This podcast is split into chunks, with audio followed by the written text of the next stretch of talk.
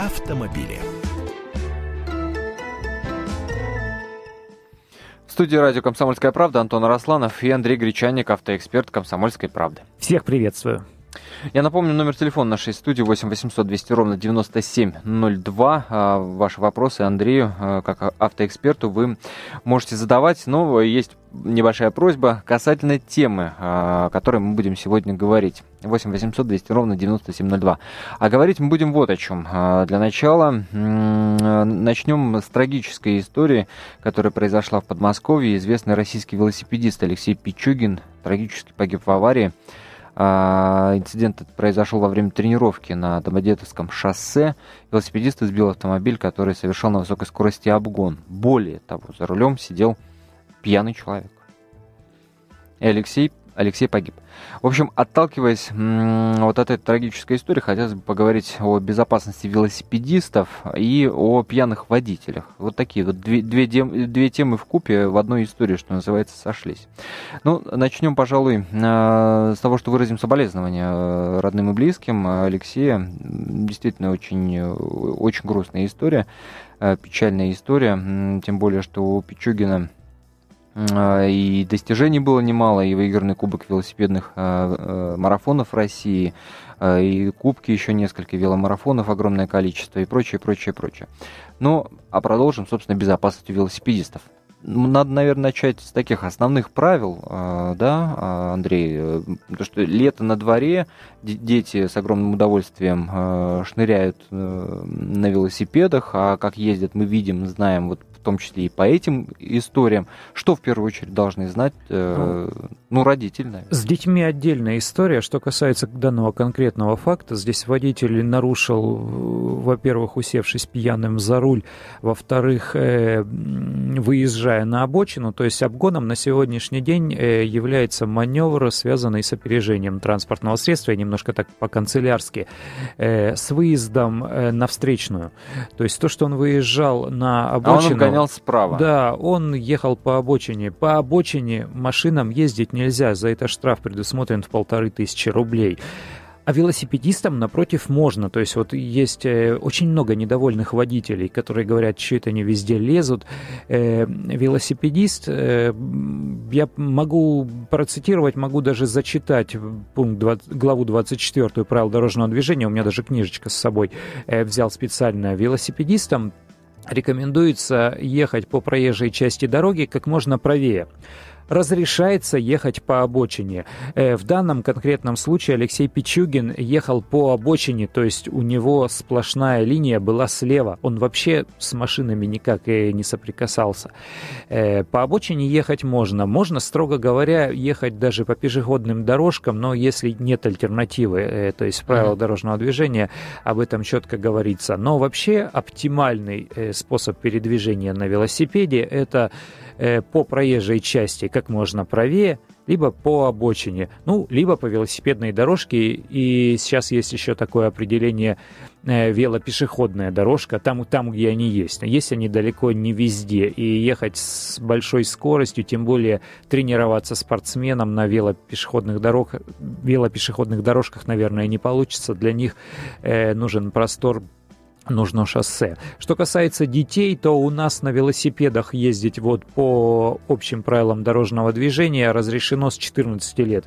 То есть детишки до 7 лет, когда они ездят по тротуарам, там э, в жилых зонах, э, во дворах, они вообще где угодно могут ездить, э, лишь бы не выезжали на проезжую часть дорог. Э, что касается взрослых людей, то взрослым велосипедист считается вот по достижении 14-летнего возраста, с, эт, э, с этих лет он имеет право выезжать и на проезжую часть, и двигаться как можно правее.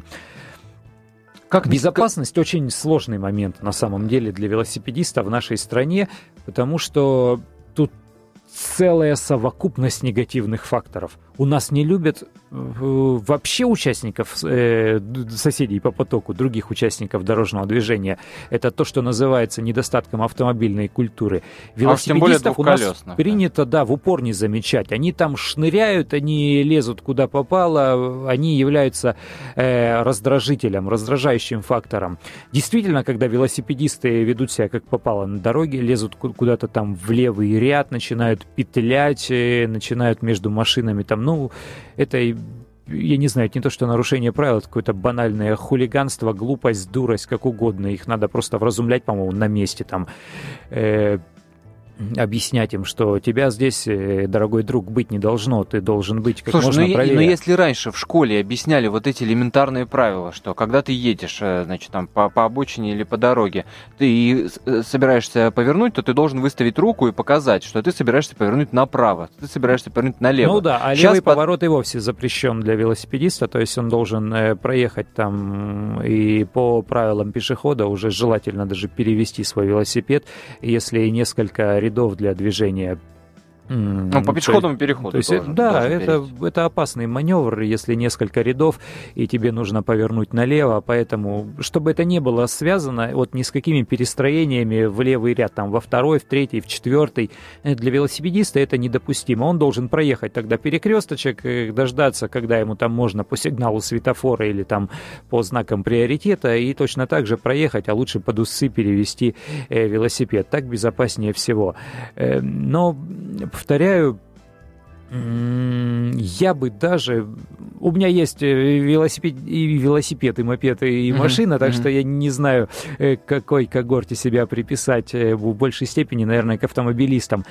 Но я считаю, что здесь больше раздражения, больше злобы и больше опасности все-таки исходит со стороны автомобилистов потому что большие скорости, потому что опасное перестроение, опасное маневрирование. Справа вдоль обочины совершенно спокойно, э, законопослушно может ехать велосипедист. Следом за ним может точно так же спокойно ехать машина. Э, но вот за ней кто-то там агрессивный ухарь какой-то, он увидит, что вроде как перед машиной, там, перед бампером есть свободное место, он как-то резко перестроится, начнет втискиваться в ряд, бац, а там велосипедист. И он его просто-напросто отодвинет. А у нас обочины дорог, они зачастую э, опасны. Вообще первый, крайний правый ряд, э, там зачастую с, вот эти м- сетки слива для воды, там э, люки канализации, там что-то припарковано, там какой-то мусор лежит.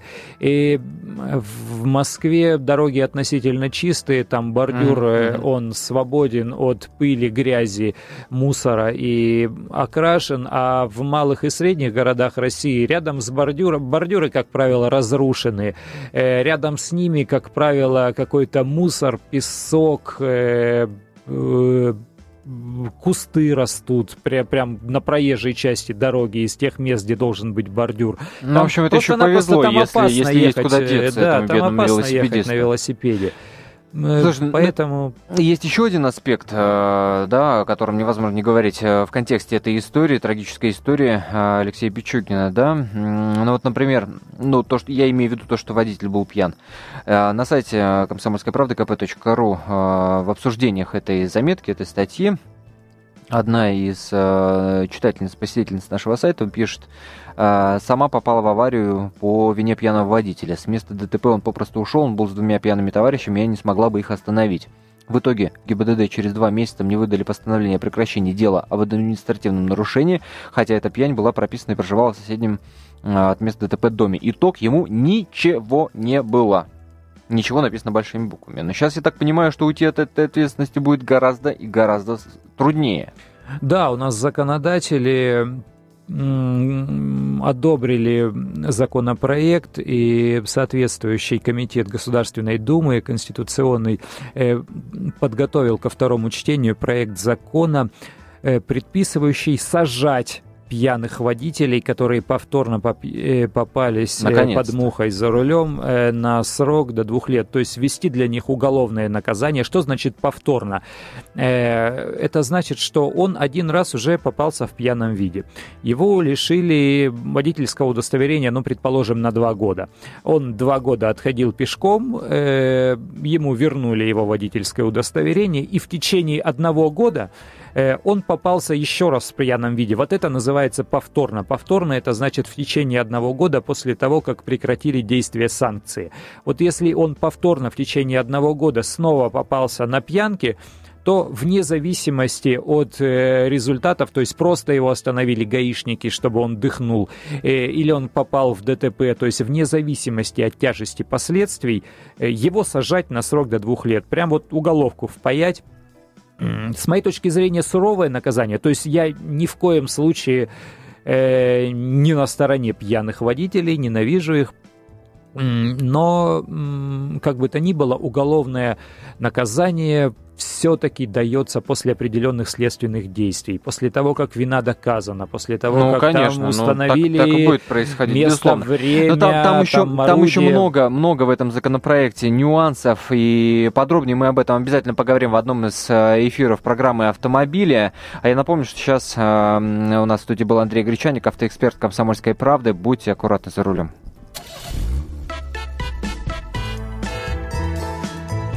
Автомобили на радио «Комсомольская правда».